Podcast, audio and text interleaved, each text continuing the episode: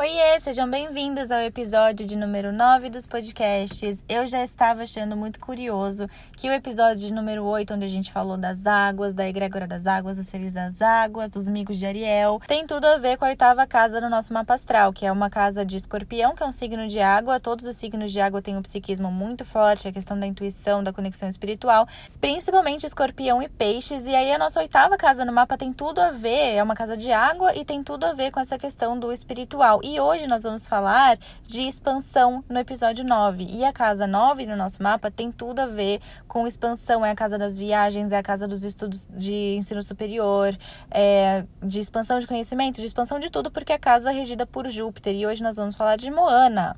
E Moana tem tudo a ver com essa questão de expansão, não só de horizonte, mas também de consciência. Vamos lá para este podcast super, super, super especial. Já de cara, quero dizer que se você gostar desse podcast, vale a pena dar uma conferidinha no vídeo sobre a Malévola que está lá no YouTube, que é na mesma linha.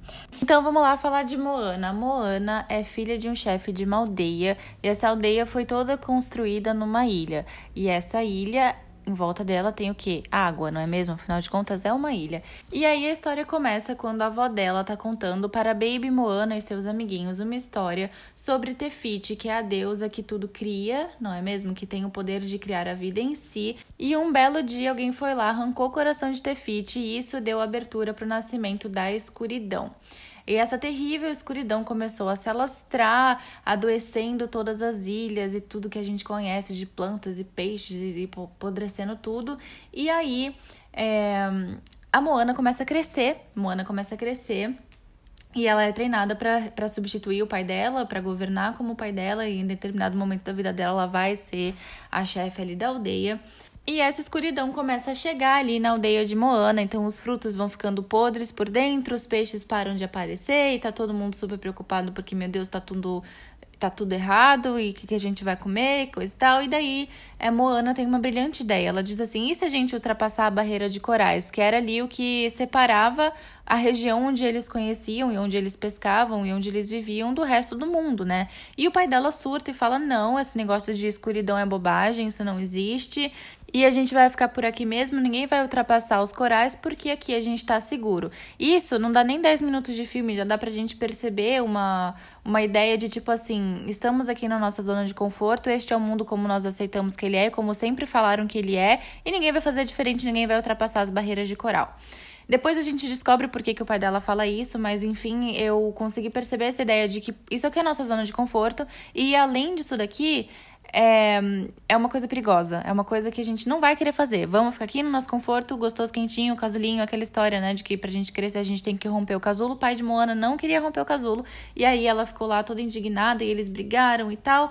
E aí a avó dela canta uma musiquinha lá com ela, que ela é a doida da aldeia. Sempre tem uma doida da aldeia e sou sempre eu, eu me identifico sempre com essa pessoa, que é a doida da aldeia. No caso no, do Moana ali é a vovó de Moana. A vovó de Moana tá lá dançando na beira da água, porque é o que senhoras doidas da aldeia fazem, e ela tava lá dançando e cantando, e aí ela fala assim para Moana numa música: Uma vez que você sabe do que você gosta, você já chegou lá. O que temos nisso? Isso aí é uma coisa que eu só peguei realmente porque os mentores batem muito nessa tecla, se não ia passar batido eu não ia perceber essa. Mas eles falam muito sobre entusiasmo. Então, quando a gente não sabe, vou pra cá, vou pra lá, não sei o que fazer da minha vida, vocação profissional, relacionamento afetivo, você não sabe o que fazer da sua vida, onde é que tá teu entusiasmo? E quando ela falou isso, eu falei, ih, olha lá, mas foi uma coisa bem nas entrelinhas. Isso eu não acho que é uma coisa que fique fácil de perceber. E realmente eu talvez não tivesse percebido se não tivesse tanto já recebido essa mensagem e já não tivessem tanto falado isso pra mim. Então foi uma, só foi uma confirmação ali de que realmente eles realmente falam pra caramba isso.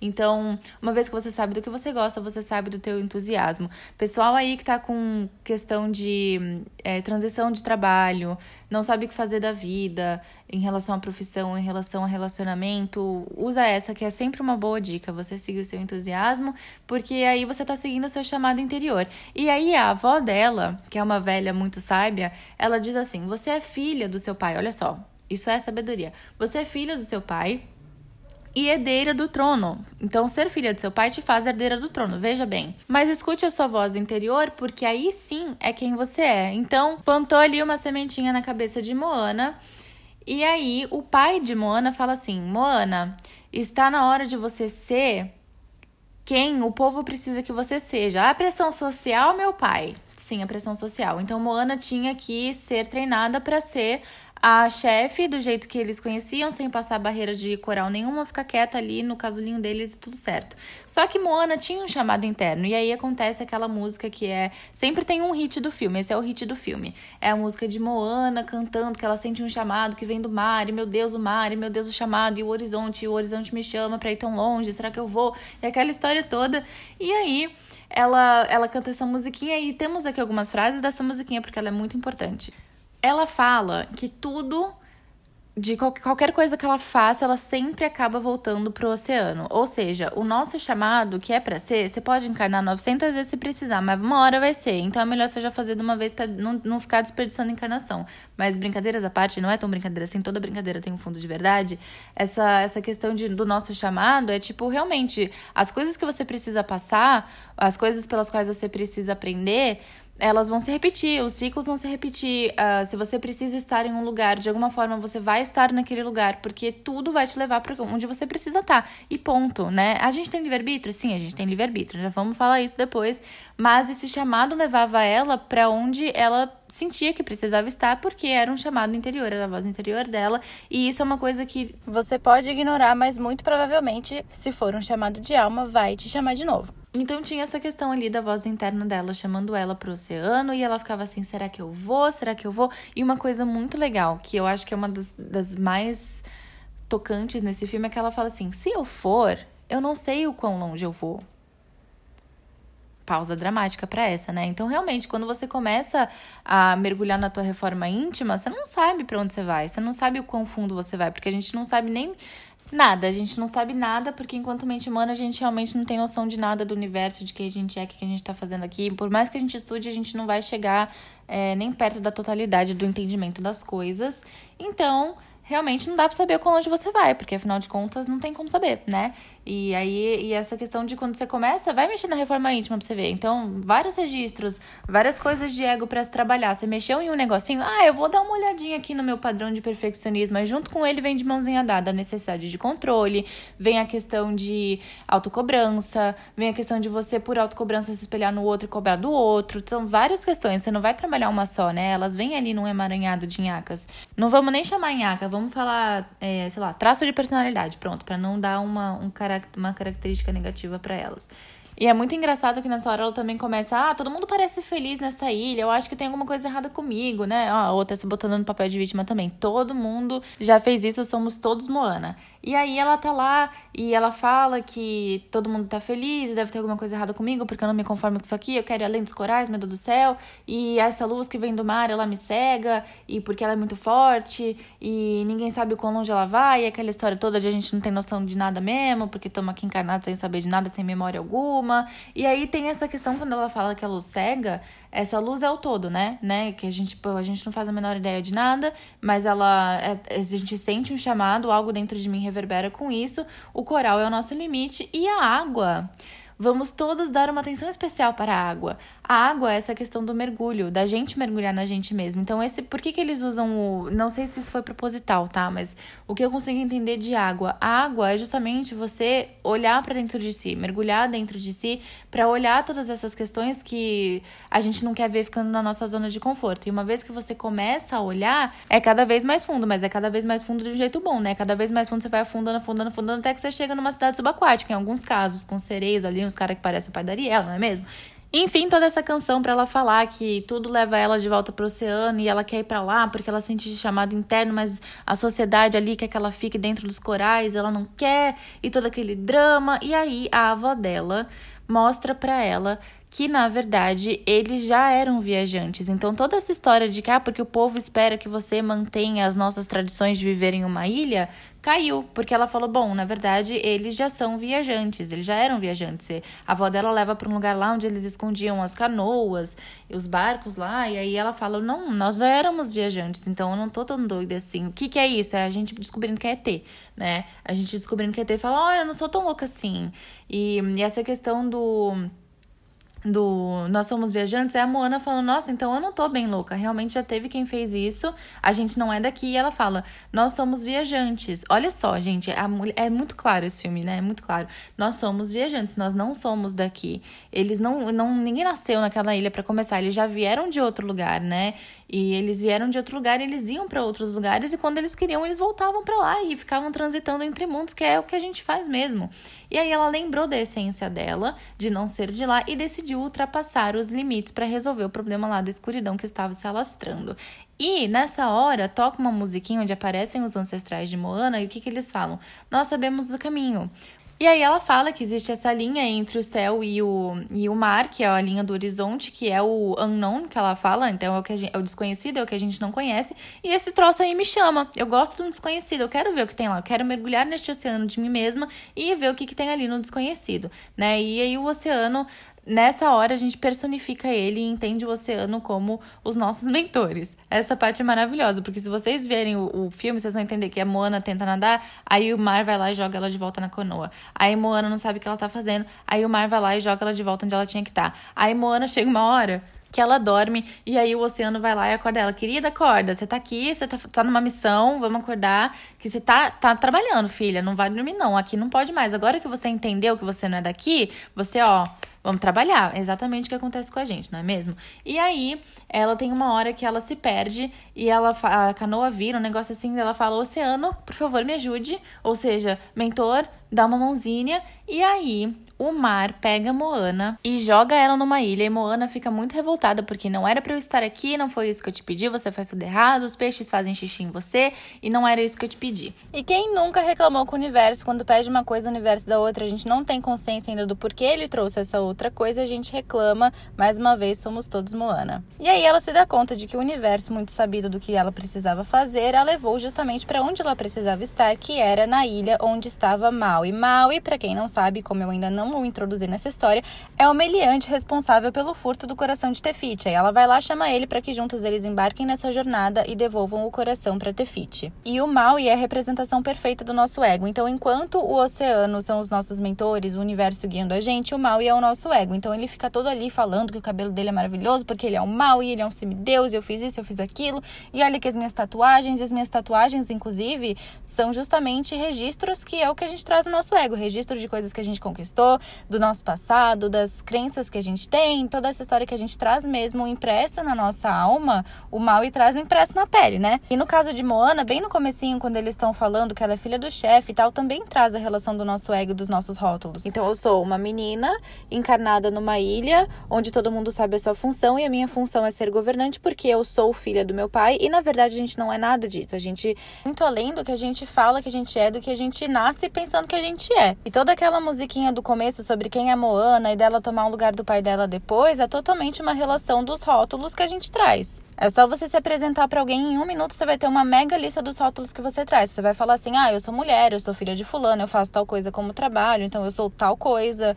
E vários rótulos que a gente tem aí. Então, logo nessa primeira música, a gente tem um monte de rótulo da Moana. E na próxima música, depois dessa, a gente tem os ancestrais falando: quando é hora de voltar para casa, a gente sabe o caminho, que é quando o seu ego entender que ele não é só o que ele pensa que é, você vai saber se reencontrar e encontrar de novo a sua essência, a sua casa, eles falam, né?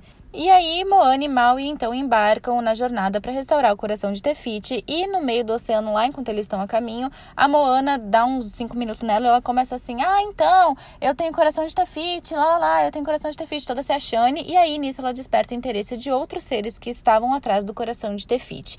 E nessa hora ela fala, oceano, me ajude! Ou seja, mentor, me dá uma mãozinha. Só que no caso, o Maui já de cara responde para ela assim, meu bem, o oceano não pode te ajudar nessa não. Por quê? Mentores livre-arbítrio. Mentores respeitam o livre-arbítrio. Não adianta você pedir salvação, botar no pedestal, pedir pelo amor de Deus me mostrem o caminho, por favor, qual é a minha missão e ficar lá descabelado procurando o que está acontecendo com a sua vida, se as tuas ações não mostram esse, esse interesse. Os mentores só podem atuar se a gente der margem para eles, conforme o nosso livre-arbítrio. Então, de acordo com as nossas escolhas, as nossas decisões, a gente consegue dar mais margem ou menos margem de atuação para os nossos mentores. Não que eles abandonem, isso nunca, a gente está sempre amparado, mas eles respeitam nosso livre-arbítrio. Então a gente consegue é, interferir nesse processo de auxílio que eles dão pra gente. E aí, voltando para a questão das tatuagens do mal e falando sobre livre-arbítrio, o mal e dentro dessa tatuagem, ou seja, de toda essa representação de alma e ego, com o ego com todos os registros que são as tatuagens do mal, e uma das tatuagens é um mini Maui, que é como se fosse um eu superior. Então, o mal e ego quer fazer uma coisa, o eu superior vai e puxa ele para fazer outra coisa. O mal e quer pular do barco, o eu superior dele fala, querido, fica no barco. Então, é muito engraçadinha essa, essa representação que eles colocaram ali nas tatuas dele. E aí tem até uma hora que ele tá contando sobre essas tatuagens, contando como que ele ganha essas tatuagens, e ele fala que, na verdade, ele foi abandonado quando era criança e por isso ele roubou o coração de Tefiti, que a intenção dele era dar o coração de Tefiti para os humanos para que eles pudessem criar a vida em si. Então tudo que Maui estava querendo, no fim das contas, era amor incondicional. Vamos lá, o que, que resolve qualquer questão de ego perdido? Amor incondicional, não importa o que seja. Sempre, sempre, sempre o que resolve é amor incondicional. E enfim, eles se livram dessa e continuam na jornada para devolver o coração de Tefiti, só que a Moana e o Maui brigam. Lição para toda a vida. Ego não é pra gente brigar, é pra gente abraçar, dar carinho, colo e amor, incondicional no caso. E nessa hora que eles brigam, a Moana decide desistir. Ela fala aqui, Oceano, eu escutei meu chamado, eu entendi, eu já sei que é isso aí, mas por livre-arbítrio eu decido não seguir isso daqui. Então, de novo, a gente tem livre-arbítrio para fazer ou não as nossas escolhas em relação aos nossos chamados. E aí, nessa hora que a Moana quer desistir, aparece a avó dela em espírito, porque eu esqueci de falar, mas a avó morre no começo do filme. É uma morte bem bonita, eles deixam muito claro a questão da morte transcender, é uma coisa super leve, e ela aparece em espírito logo após a morte, mostrando que a vida continua, e também aparece nessa cena do barco.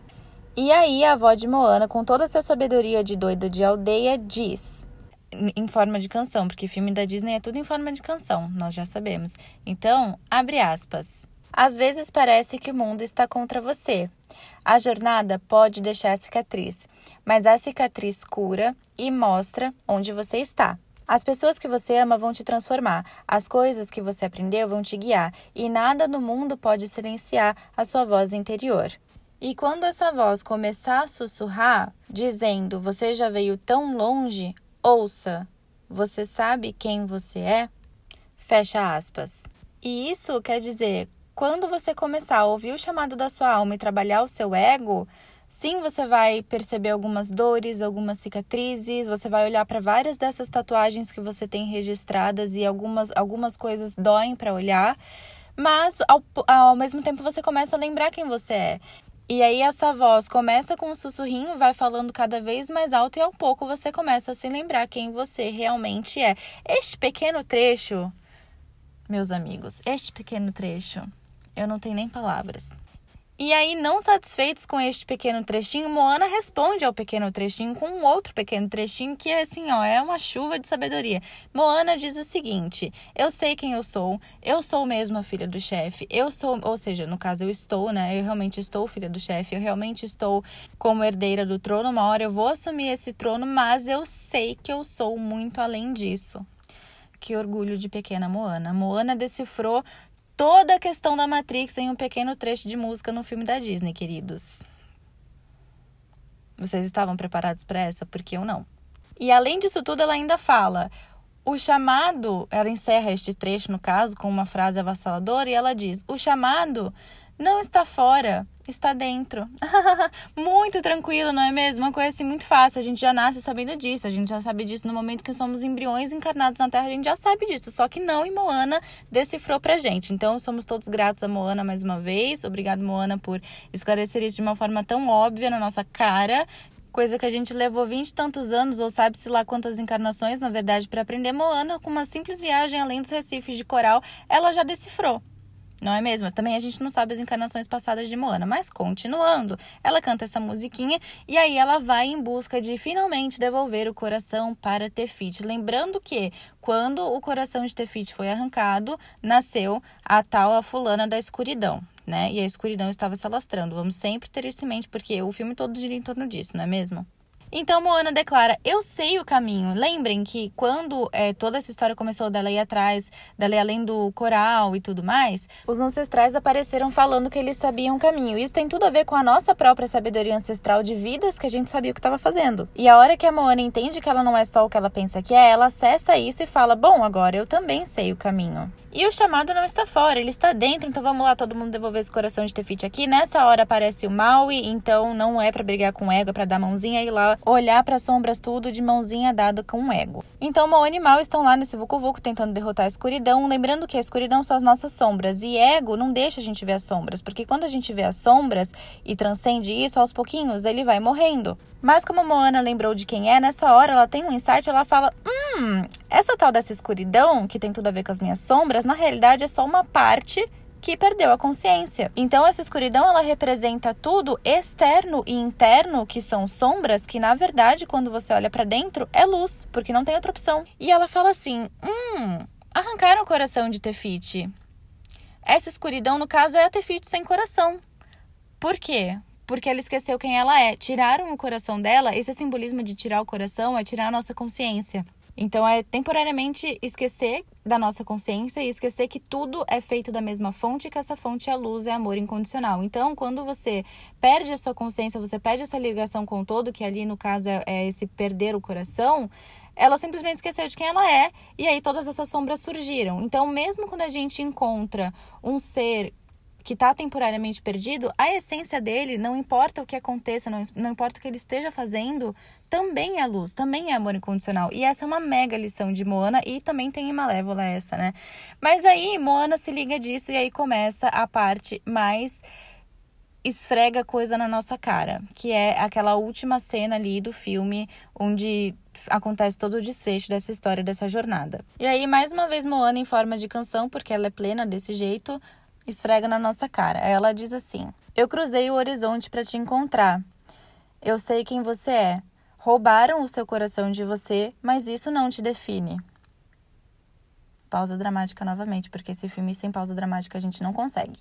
Então, roubaram o seu coração. Você temporariamente perdeu a sua consciência, mas isso não te define. Todas as suas sombras, todas as coisas que você passou, todas as coisas que você fez, Todas as coisas que simplesmente são perda de consciência não te definem, porque no fim das contas, você sabe quem você é, eu sei quem você é, e todo mundo sabe quem é, porque é amor incondicional e não tem, não tem outra opção. É isso que tem para ser.